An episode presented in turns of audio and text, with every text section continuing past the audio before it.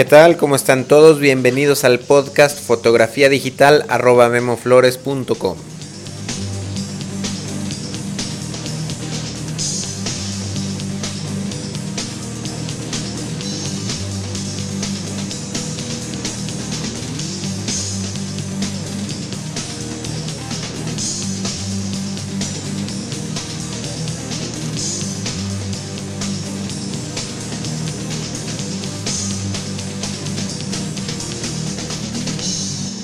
Bienvenidos amigos y amigas al capítulo 77 de este taller en línea sobre fotografía digital. Mi nombre es Guillermo Flores. Para los que me escuchan por primera vez les cuento que yo soy fotógrafo, vivo de la fotografía desde hace ya algún tiempo y en este podcast eh, comparto con ustedes semana a semana algunas de mis experiencias eh, como fotógrafo profesional. Pues experiencias con cámaras, con lentes, con equipo de iluminación, en fin, todo lo relacionado a la fotografía digital. En este capítulo 77 voy a hablar de algo eh, pues muy importante en la fotografía que no sé por qué no había dedicado un capítulo entero a este tema y bueno, el capítulo de hoy es sobre la impresión. En algún capítulo anterior había mencionado algunos consejos para la impresión y vamos a repasar rápidamente el capítulo 13 en donde hablé sobre el color. En, este capítulo 13 mencionaba siete puntos a cuidar para obtener impresiones eh, con buen color y los siete puntos son el primero es la configuración de la cámara con el perfil de color Adobe RGB 1998 si tienen una cámara reflex digital de modelo reciente, seguramente tienen la opción de seleccionar este perfil. El punto número 2 es al tomar una fotografía, seleccionar el tipo de archivo eh, RAW o ajustar eh, el balance de blanco correcto si es que estamos trabajando con un tipo de archivo JPG. El punto 3 era trabajar con un monitor bien calibrado. Y bueno, esto lo podemos eh, lograr eh, calibrando nuestro monitor manualmente o comprando un colorímetro eh, para hacerlo automáticamente. recuerden que esto hay que hacerlo periódicamente, por lo menos una vez al mes. El punto número 4 para cuidar el color es al descargar las imágenes, cuidar que el programa que utilicemos para la descarga de archivos conserve el mismo perfil con que fueron tomadas las fotos y que no asigne un perfil diferente a nuestras fotografías. El punto 5, al abrir un archivo con el programa que vayamos a editar eh, e imprimir nuestras fotografías, vamos a cuidar de que este programa no cambie el perfil de color o asigne un perfil diferente. El punto número 6 al ajustar colores en el programa, de preferencia vamos a hacerlo eh, desde el mismo archivo RAW. Si tenemos que editar el color de un archivo JPG, hay que hacerlo utilizando capas de ajustes. Y el último punto, el punto número 7, eh, para cuidar el color de una fotografía es al, imprimir, eh, de preferencia hacerlo desde un programa especializado como Photoshop eh, con perfiles de color específicos para diferentes tipos de papel.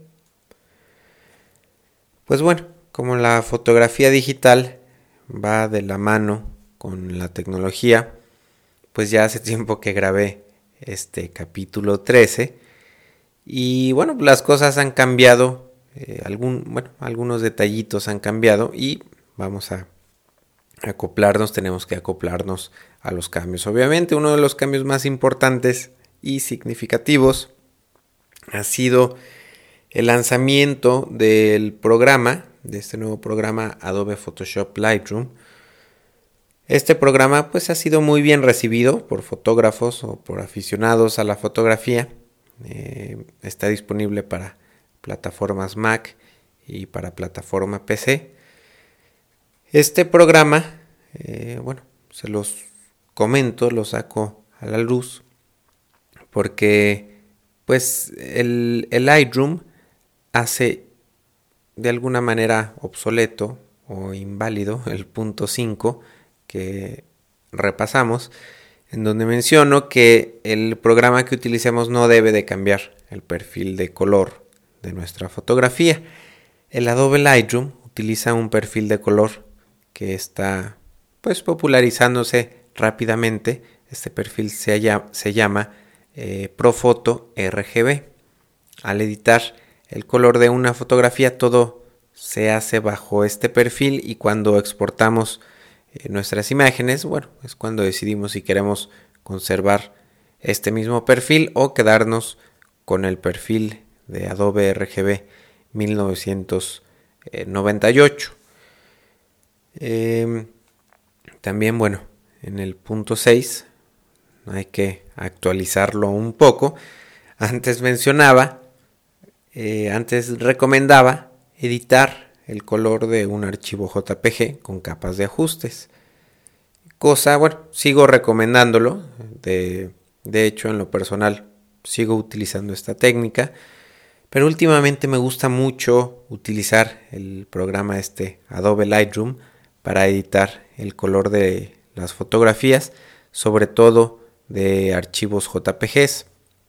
Una gran ventaja es que al editar los colores, el programa Lightroom hace estos ajustes a 16 bits, pues lo que hace que sea más preciso el ajuste de color y que el proceso de edición no sea un proceso destructivo como lo era anteriormente si corregíamos el color directamente sobre, sobre, una, sobre un archivo. Bueno, pues una vez más o menos actualizados estos siete puntos, vamos a hablar un poco más a profundidad del último punto, que es la impresión.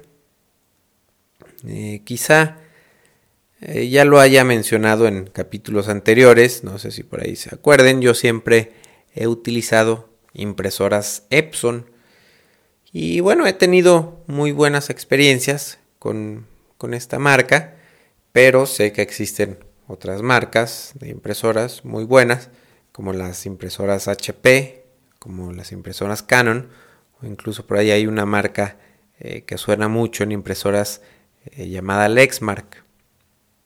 Eh, yo les recomiendo, si es que no tienen aún una impresora, buscar una, una impresora de inyección de tinta que esté enfocada a fotografía, que sea especial para fotografía.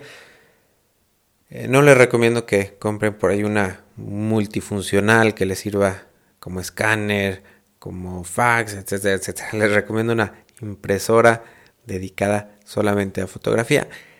Eh, no estoy seguro y por ahí les pido que me corrijan si es que me equivoco, pero eh, creo que el modelo de impresora de inyección de tinta de la marca HP enfocada a fotografías son las impresoras de la línea PhotoSmart de HP.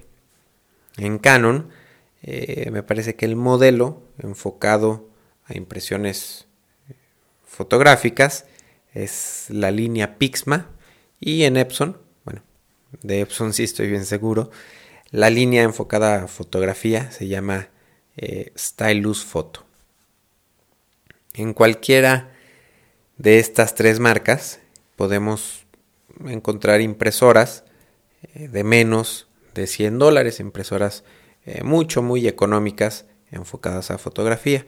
Y en lo personal, bueno, les recomiendo estos modelos económicos, modelos de menos de 100 dólares. creo que una impresora de este rango de precio es más que suficiente eh, le servirá perfectamente para sus impresiones. Lo más importante de una impresora de inyección de tinta es que incluya los perfiles de color para imprimir en diferentes tipos de papel de la misma marca, obviamente. Por ejemplo, la línea Epson, Epson Stylus, no viene con estos perfiles de colores, pero la línea Epson Stylus Photo sí incluye diferentes perfiles de color para los diferentes tipos de papel que maneja Epson. Eh, si tienen una impresora de este tipo y quieren conseguir buenas impresiones, les recomiendo que utilicen un buen programa para hacer sus, sus impresiones o incluso probar e imprimir el mismo archivo, exactamente la misma fotografía, con diferentes aplicaciones para comparar con qué programa obtienen mejores resultados. Yo les recomendaría utilizar eh, Photoshop eh, para que desde ese programa manden a imprimir sus fotografías. Incluso también les puedo recomendar el nuevo Adobe Lightroom. Eh, tiene buenas opciones de impresión. Lo más importante de tanto de Photoshop y de Lightroom es que nos permite seleccionar los perfiles de color específicos para el tipo de papel que vayamos a utilizar. Eh, yo tengo una impresora Epson Stylus Photo, el modelo es R220. En el momento que la compré, pues era la impresora más económica de la, de la línea Epson Stylus Photo, eh, que, pues que en ese momento había en México. Antes de esta impresora tenía un modelo, eh, un modelo mucho más sofisticado, una impresora más moderna, más profesional. En otras palabras, bueno, pues era una impresora mucho más cara y al comparar la calidad de la impresora cara y de la, de la impresora económica, pues me di cuenta de que el modelo más económico imprimía con la misma calidad que el modelo eh, más caro. Claro, los modelos caros siempre tienen algunas pequeñas diferencias y algunas ventajas. Eh, por ejemplo, algunos modelos tienen la opción de insertar directamente nuestras tarjetas de memoria a la impresora para desde ahí eh, ver nuestras fotografías en una pequeña pantalla, pues para escoger las fotos que queramos imprimir. Incluso en algunos modelos podemos hacer algunos pequeños ajustes de color, eh, pequeños ajustes en el encuadre y bueno, pues imprimir las fotografías sin necesidad de una computadora. Acuérdense que también en los modelos recientes de cámaras digitales estos ajustes eh, de color y estos eh, recortes al encuadre los podemos hacer desde la misma cámara. A mí, en lo personal, bueno, pues no me interesa imprimir directamente mis fotografías de, la misma tarjeta de memoria. Prefiero, aunque sea un proceso pues más largo, descargar mis imágenes a mi computadora, en donde puedo medir el color en diferentes áreas de mi fotografía, en áreas específicas de la fotografía, analizar eh, detalladamente mis histogramas, etc. Eh, las impresoras de inyección de tinta más económicas funcionan para hacer impresiones en papeles tamaño carta o tamaño oficio con un ancho de alrededor de 8.5 pulgadas el papel. Y en, algunos, en algunas de estas impresoras podemos utilizar rollos de papel para hacer impresiones eh, panorámicas. Para el flujo de trabajo que utilizo en, mi estudio, una impresora eh, con calidad fotográfica de tamaño carta, pues es más que suficiente. Todas las impresiones que sean de tamaño diferente, de 8 por 10 pulgadas, de tamaño carta, eh, las mando a imprimir a un laboratorio de impresión fotográfica en donde utilizan impresoras de sublimación de tinta y que me pueden hacer impresiones eh, de gran formato en alta calidad con papel fotográfico. Eh, las las fotografías, perdón, eh, tamaño 4 por 6 pulgadas, 5 por 7 pulgadas o 6 por 9 pulgadas también las mando a imprimir a laboratorios. A pesar de que es muy fácil conseguir papel de estos tamaños para impresoras de inyección de tinta, eh, se me hace más práctico y creo que es más económico hacer este tipo de impresiones en, laboratorio. Eh, por lo menos, bueno, utilizando la, la impresora que actualmente tengo. El 90 o 95% de los trabajos impresos que realizo los entrego en tamaño carta. Así que para mí una impresora económica, tamaño carta de inyección de tinta, pues es eh, más que suficiente para mi trabajo. Eh, vamos a, hablar de que si tienen pensado manejar impresiones en tamaños más grandes, como eh, hacer impresiones tamaño 11 por 14 pulgadas, bueno, pues sí habría que pensar en una impresora que acepte papeles de hasta 13 pulgadas. Igualmente Epson, Canon y HP ofrecen modelos eh, para este tipo de, tamaños de impresiones. Con las impresoras más grandes de este tipo ya encontramos mejor calidad de impresión y pues mejor reproducción de color. Mientras una impresión tamaño carta, una impresora tamaño carta, eh, puede utilizar, no sé, de 4 a 6 colores de tintas diferentes. Eh, bueno, las impresoras más grandes, de 13 pulgadas de ancho, pueden tener de 8 a 10 diferentes colores de tintas, eh, pues para reproducir el color de manera mucho más exacta.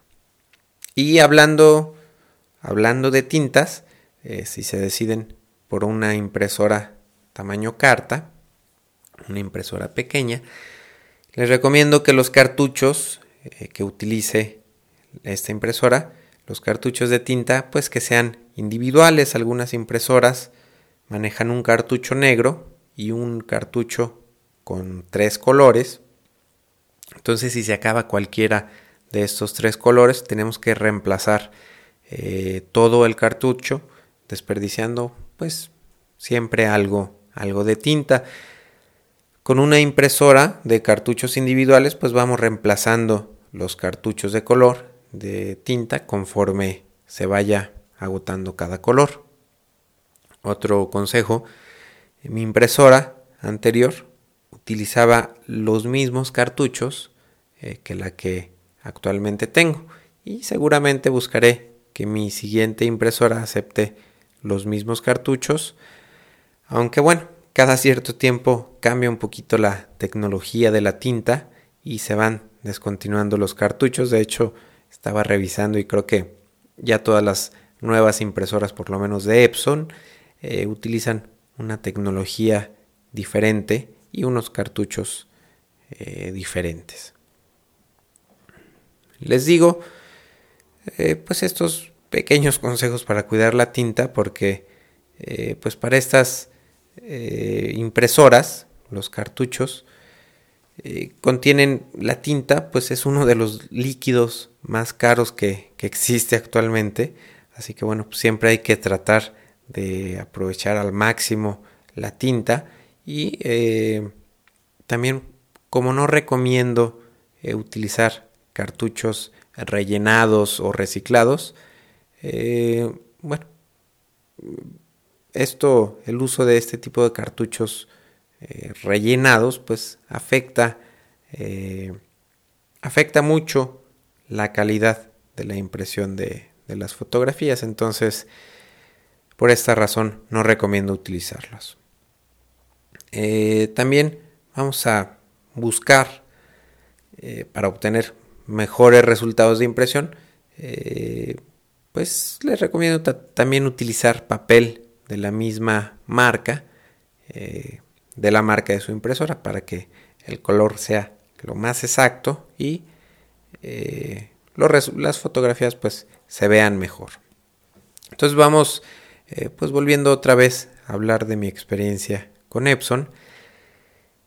Epson tiene cinco categorías de papel. Eh, perdón, son tres categorías solamente. Eh, el papel tiene una categoría de papel que tiene tres, este, tres estrellas y este papel se recomienda para utilizarlo en impresiones normales, digamos que de baja calidad, o bueno, más bien de calidad normal.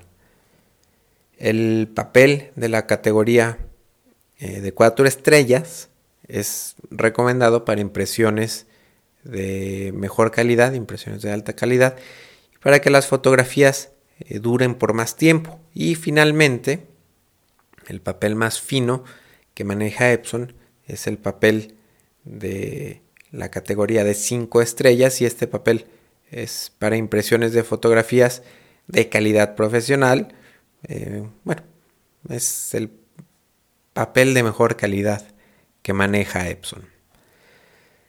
Al momento de imprimir, cuando estamos, eh, cuando el sistema operativo de nuestra computadora eh, nos aparece el diálogo de, impresión, bueno, eh, en el driver de Epson, en este diálogo que nos, que nos aparece a la hora de imprimir, Epson ofrece para el papel fotográfico que utilizo, me ofrece tres calidades de impresión. Calidad de impresión fotográfica, calidad de mejor calidad fotográfica y eh, calidad fotográfica RPM, así le llama Epson a esta calidad que es eh, pues la mejor para, para imprimir. pues les platico todo esto para decirles que de las tres categorías de papel que, que maneja Epson, yo utilizo la de tres estrellas, o sea, la de menor calidad. Y para imprimir mis fotografías utilizo también la menor calidad de impresión. selecciono en el driver que me imprima con la menor calidad. Y como ya había comentado por ahí en otro capítulo, la resolución eh, a la que mando imprimir mis fotografías es a 150 dpi. Me encantaría poder enseñarles una impresión hecha con estos valores que diariamente utilizo y una impresión hecha de un archivo a 300 dpi en papel de categoría 5 y con la mayor calidad de impresión y les aseguro que difícilmente eh, notarían la diferencia en cuanto a la calidad de impresión. Eh, sin embargo, el imprimir eh, con mejor papel y con mejor calidad, pues implica comprar papel más caro, implica también mayor consumo de tinta y tiempos mucho más largos de impresión. Entonces, bueno, pues para mí he hecho pruebas, no me resulta conveniente. En cambio, el papel económico con eh, baja calidad de impresión me da perfectos resultados. Eh, finalmente, bueno, pues sí, la, calibración del monitor es muy importante y también el, medir eh, los colores de nuestra fotografía, el interpretar adecuadamente los histogramas eh, para que lo que veamos en pantalla sea lo más parecido posible a la impresión que obtendremos. Esto es muy importante. Sin embargo, creo que eh, también es muy importante rescatar algo de la fotografía análoga, eh, que son las pruebas de impresión. Antes de que existiera la fotografía digital, para lograr una impresión teníamos que hacer en el cuarto oscuro, en el laboratorio, dos, tres, cuatro o hasta más pruebas de una fotografía hasta llegar a poder imprimir el color deseado eh, cuando imprimíamos desde un negativo.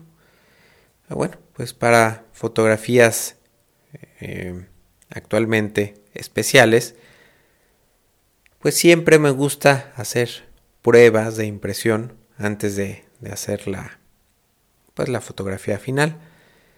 Eh, si observo por ahí algún detallito que no me convence, bueno, pues corrijo mi archivo, el color de mi archivo o los parámetros de impresión hasta obtener los colores que quiero. Eh, esto sobre todo cuando hago impresiones eh, de blanco y negro o en tonos sepias, eh, como que las impresoras, por lo menos la impresora que yo tengo, no responde muy bien a este tipo de, de impresiones en blanco y negro y siempre tengo que hacer algunas pruebas. Entonces, bueno, esto es algo normal. no crean que con tener un monitor bien calibrado le van a dar, van a mandar su fotografía a imprimir y debe de salir perfecta la foto, ¿no? Las fotografías, eh, pues para exposición o las fotografías eh, que, que se van a vender para impresos, esto siempre, siempre hay que hacer pruebas, pruebas en pequeño y una vez que el color esté eh, como nosotros lo queremos, bueno, mandar a hacer la impresión final o la impresión ya en el tamaño real que va a quedar.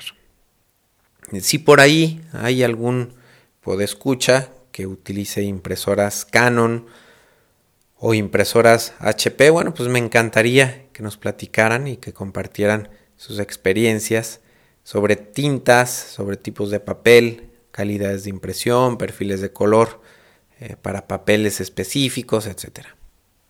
Y bueno, esto lo pueden hacer en los comentarios de este podcast o en los foros de discusión o mandando eh, si quieren también un archivo de audio en formato MP3 para pasarlo aquí en el podcast. Bueno, pues con esto terminamos el capítulo de hoy. Si quedó alguna duda, ya saben que podemos seguir hablando de este tema en los foros de discusión que encuentran en www.memoflores.com diagonal foro. Pues muchas gracias por escucharme. Nos vemos la siguiente semana. A las personas que se inscribieron al taller, bueno, pues por aquí los espero el jueves. Gracias. Bye.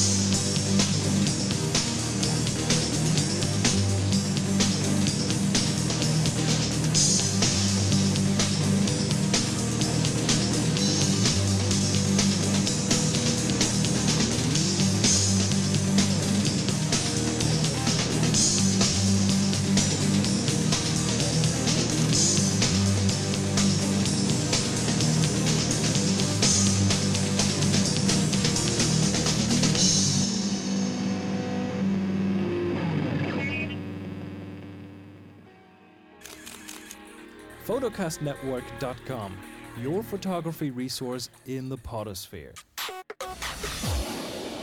photocastnetwork.com